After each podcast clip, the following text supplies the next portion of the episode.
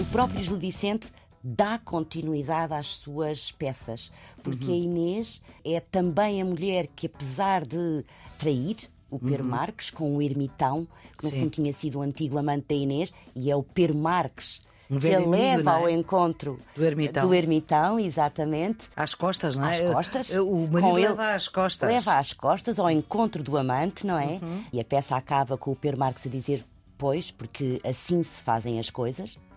A peça acaba com É este uma, é uma frase extraordinária. Extraordinária, é Assim se extraordinária. fazem as assim coisas. se fazem as coisas, não é? É- É o asno que está a carregá-la desta vez, Claro. não é? Estamos com Ana Gomes dos Santos, é coordenadora da Biblioteca de Alcântara, a mais recente biblioteca da Rede Pública de Lisboa. Há duas décadas que as bibliotecas públicas são a vida profissional de Ana Gomes dos Santos. Ela é mestre em promoção da leitura e tem duas licenciaturas. Primeiro em Filosofia, depois em Ciências Documentais. Também foi professora ah, durante algum tempo de Filosofia. E estamos aqui com a Ana Gomes dos Santos para falar ah, de Gil Vicente, que é um autor que a Ana conhece bem. Porque uma das coisas e que entusiasma os alunos, obviamente, é os palavrões. Sem dúvida alguma. Como é que ele usa a língua e, e- e faz das palavras, enfim, que não se devem Exatamente, dizer, exatamente. palavras ditas. Palavras ditas. Uhum. Pois e isso, no fundo, causa hum, impacto, proximidade, no fundo, e pode também ser uma forma de dizer eh, aos estudantes que, na verdade, a, a escrita de humor não tem de, se- de sempre ser com palavrões, não é? Uhum. Mas que há um, um lado popular eh, nesta escrita, um lado muito genuíno, muito autêntico, que se sente. Não há nada aqui de, de erudito naquele sentido em que o Gil Vicente está, e eu acho que isso se sente, está numa espécie de pedestal e eu tenho que desbravar muito caminho para que isto me possa dizer alguma coisa, para que eu possa ah, fazer quase uma espécie de hermenêutica ah, muito Do exigente do texto, não é? Ah, porque o texto está lá e é um texto que me é muito familiar e que aos jovens será muito familiar, certamente. Ana Gomes dos Santos. Agora vamos contar esta farsa de Inês Pereira. Dizia que ele tinha uma maneira muito particular de olhar para a questão feminina, sendo que estamos a falar do século XVI, em que ele eh, apresenta uma mulher. Vamos lá ver, a farsa de Inês Pereira, a história resumida numa. Já, já toda a gente sabe como é que a história acaba.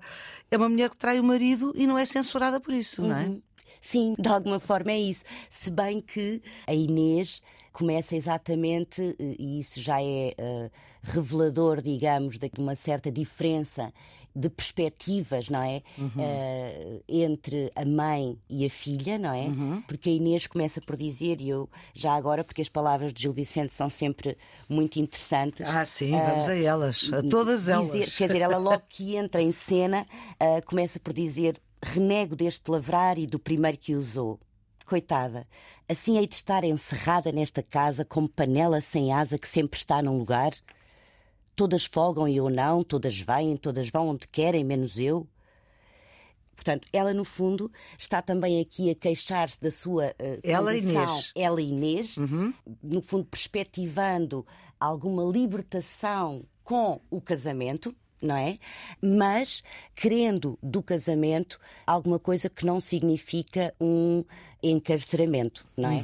Eh, ela no fundo tem a perspectiva e aliás depois vem a dizê-lo quer um homem discreto, e aqui eh, um homem que seja discreto, ou quer a descrição num homem, tem exatamente a ver com uma capacidade de, de finura, eh, de educação, mas que também saiba tanger viola, portanto há aqui também uma dimensão do folgar, do brincar, e eh, a perspectiva da mãe eh, de que o casamento é aquilo que traz segurança, de que na verdade para a condição da mulher na altura era exatamente isso, era, era a capacidade de pronto viver uma vida sossegada, tranquila, doméstica sempre, e a Inês tem do casamento já eh, essa outra perspectiva e vai aprender com a sua experiência pessoal uhum. que essa perspectiva se vai frustrar bastante, uh, porque na verdade ela uh, rejeita o Pero Marques, não é? Que era é, a proposta da mãe, não é? Que era a proposta da mãe, da Leonor Vaz, não é? Da, da, da alcoviteira Leonor Vaz. Uhum.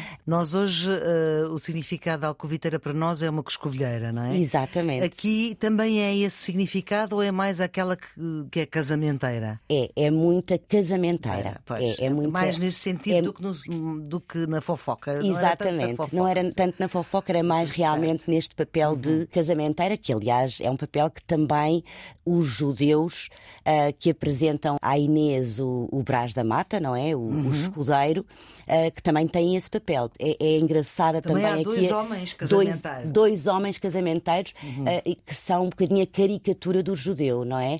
Do judeu que insinuante. É o Latão e o Vidal. E o Vidal, o Latão hum. e o Vidal, exato.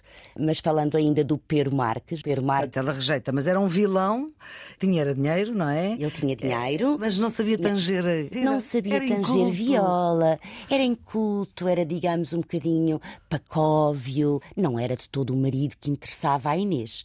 Mais velho, uh, enfim, era de tal forma respeitador que quando está sozinho com a Inês, ele uh, sai, sai de cena não é? Sim. Porque de facto tem aqueles valores morais muito enraizados. Uh, e portanto a Inês renega. E a Inês queria mais animação. A Inês queria mais animação. Antes de progredirmos aqui na história e de irmos uh, personagem a personagem, uh, nós falámos disso no episódio anterior, Gil Vicente faz esta farsa de Inês Pereira, que no fundo é o seu grande sucesso, não é? Se, se pudéssemos falar em linguagem mais atual, é, é, a grande peça que lhe garante o sucesso e o nome. E nós estamos a falar deste homem tantos anos 500 anos depois. 500 anos depois, precisamente. 1523. 1523. Faz este portanto, ano 500 anos. Exatamente, 500 anos depois. Ainda estamos a falar dele como se ele estivesse aqui. Ele é acusado, meu. 500 anos depois também acontece de plágio. De plágio. Ele uh, é acusado de plágio, na altura. Uh, plágio de um espanhol. De um espanhol, do, do Juan de Encina, portanto, um dramaturgo, um espanhol, espanhol, exatamente, que é o contemporâneo, e na verdade ele diz: bom, então peço àqueles que me acusam de plágio que me desafiem, a partir de um mote qualquer, a provar que, na verdade, eu sou o autor das minhas peças. E o mote. Incrível. O mote é incrível. O mote é incrível e, no fundo, é a grande conclusão a que chega a Inês Pereira, não é? Exatamente. Eu vou dizer qual é que é sim, o mote. Sim, sim. Mais vale asno que me leve que cavalo que me derrube.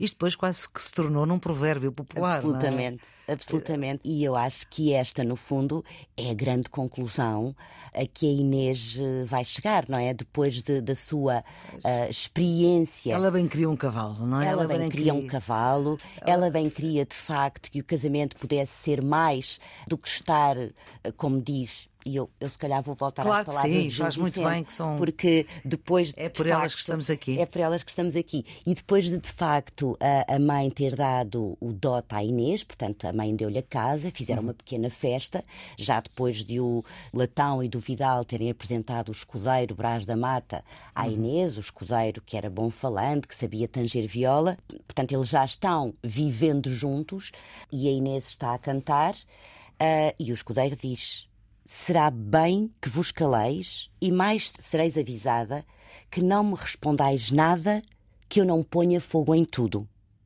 Porque o homem sesudo traz a mulher sopiada, e vós não haveis de falar com homem nem mulher que seja, nem somente ir à igreja vos quero eu deixar. Já vos preguei as janelas, para que não vos ponhais nelas. Estarás aqui encerrada nesta casa tão fechada como freira de Odivelas. Portanto, já havia convento em Odivelas. Já havia, já havia convento em Odivelas nessa altura. Exatamente. Exato, fecha completamente. Bom. E, portanto, a Inês leva de facto com um grandíssimo balde de água fria, porque afinal do casamento o que ela podia esperar era de facto esta prisão. Uhum. Não é? E não aqueles sonhos que, no fundo, uh, são também os sonhos da Isabel, do Quem Tem Farelos, outra. que é outra peça, uhum. quem, o Quem Tem Farelos, ou as expectativas completamente a zeros da Cassandra Sibila, porque a Cassandra também não quer uhum. casar, porque percebe que há aí, de facto, uma prisão, um, um julgo, não é? Vamos continuar aqui na Inês Pereira. Ela toda fechada, o que é que acontece? Acontece que o escudeiro Brás da Mata. O escudeiro Brás da Mata vai uh, para a África, e dois meses depois a Inês recebe a notícia. Porque estamos, atenção, estamos na altura dos descobrimentos. Exatamente. Exatamente. Portanto, Esta peça também... cruza claramente com esse tempo, com não este é? tempo, sim. Uhum. E a Inês recebe dois meses depois a notícia de que o seu marido havia sido morto por um moro pastor. Um moro um moro pastor, exatamente. Uhum. E ao contrário de ficar muito triste, a Inês percebe aí uma oportunidade de sair desta prisão domiciliária em que o Brás da Mata havia uh, deixado e volta uhum. a casar com o Pedro Marques. Aquele que a mãe tinha dito, não é? Aquele que a mãe tinha aconselhado, aquele que no fundo lhe daria a tal segurança. segurança que não sabia tanger viola, mas que enfim, mas que era uh, abastado, tinha dinheiro. Tinha, exatamente. Pois é muito interessante a forma como, como a própria Inês acaba por perceber que ela uh, será bem capaz de, no fundo, ludibriar uh, o seu marido, que no fundo uhum. só tem olhos para ela, Inês. E, e, ela não lhe liga nenhuma. E ela não lhe liga nenhuma. Ela, inclusivamente. Ridiculariza-o. Uh, ridiculariza-o, sim. Se bem que é, é, muito interessante, e isto tem a ver com aquilo que falávamos no episódio anterior, de que também há uma. Um, o próprio Gil Vicente dá continuidade às suas peças, porque uhum. a Inês é também a mulher que, apesar de trair, o Pedro uhum. Marques com o ermitão, que no Sim. fundo tinha sido o antigo amante da Inês, e é o Pedro Marques um que a leva é? ao encontro do ermitão. do ermitão, exatamente. Às costas, não é? Às costas. O marido leva às costas. Leva às costas ao encontro do amante, não é? Uhum. E a peça acaba com o Pedro Marques a dizer, pois, porque assim se fazem as coisas. A peça acaba com este... É uma frase extraordinária. Extraordinária. É assim extraordinária. Se assim se fazem as coisas, não é? É o asno que está a carregá-la desta vez, claro. não é? Mas, numa outra peça, o Per Marques é o juiz da beira. Porque a Inês sabe ler, a Inês sabe escrever, uh, portanto estamos a pois falar aqui... é que ela queria um homem culto para poder... Exatamente, para poder também ser um par para ela. Mas na verdade ela transforma o Per Marques no juiz da beira, o que é uhum. é muito interessante também do ponto de vista... Ela como mulher ela dele. como mulher uhum. dele, não é? Uhum. Porque sabe ler, porque sabe escrever e portanto eh, ela nunca o poderá fazer, porque é mulher, mas ele, não o sabendo fazer, através dela, acaba por ascender socialmente e torna-se o juiz da beira, numa peça que se chama precisamente o juiz da beira, e é o Per Marques. Pois há aí outra personagem que é, já falámos do Latão e do Vidal, portanto também dois judeus que aliás apresentaram o escudeiro a Inês, mas isto recuando, mas depois há aí um moço também, há, um, um, moço, de, de estrebaria no fundo. Exatamente, hum. representa muito também aquilo que era as também. classes sociais e aquilo que no fundo eram os escudeiros na altura, portanto certo. os escudeiros estavam em decadência de alguma forma, aparentavam uhum. aquilo que não tinham. O escudeiro, o primeiro marido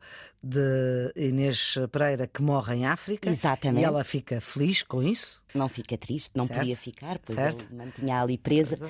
E, e o, o, moço, no fundo, acaba por ser uh, uma figura de subserviência a alguém que também não tem nada para lhe oferecer, não é? Uhum. Porque os escudeiros são, de facto, uh, um tipo social que está uh, em decadência, não é? Também cada vez ainda há focos, não é? Onde importa ir guerrear, mas na verdade estamos numa fase realmente de, de uma grande transição e, portanto, na verdade, uh, o, o Pedro Marques uh, acaba por ser de facto, como tem terras, etc. E, portanto, não depende, na verdade, de outro tipo de favores, não é? Uhum. Uh, nomeadamente da nobreza um, enquanto que o escudeiro vive muito das aparências, não é?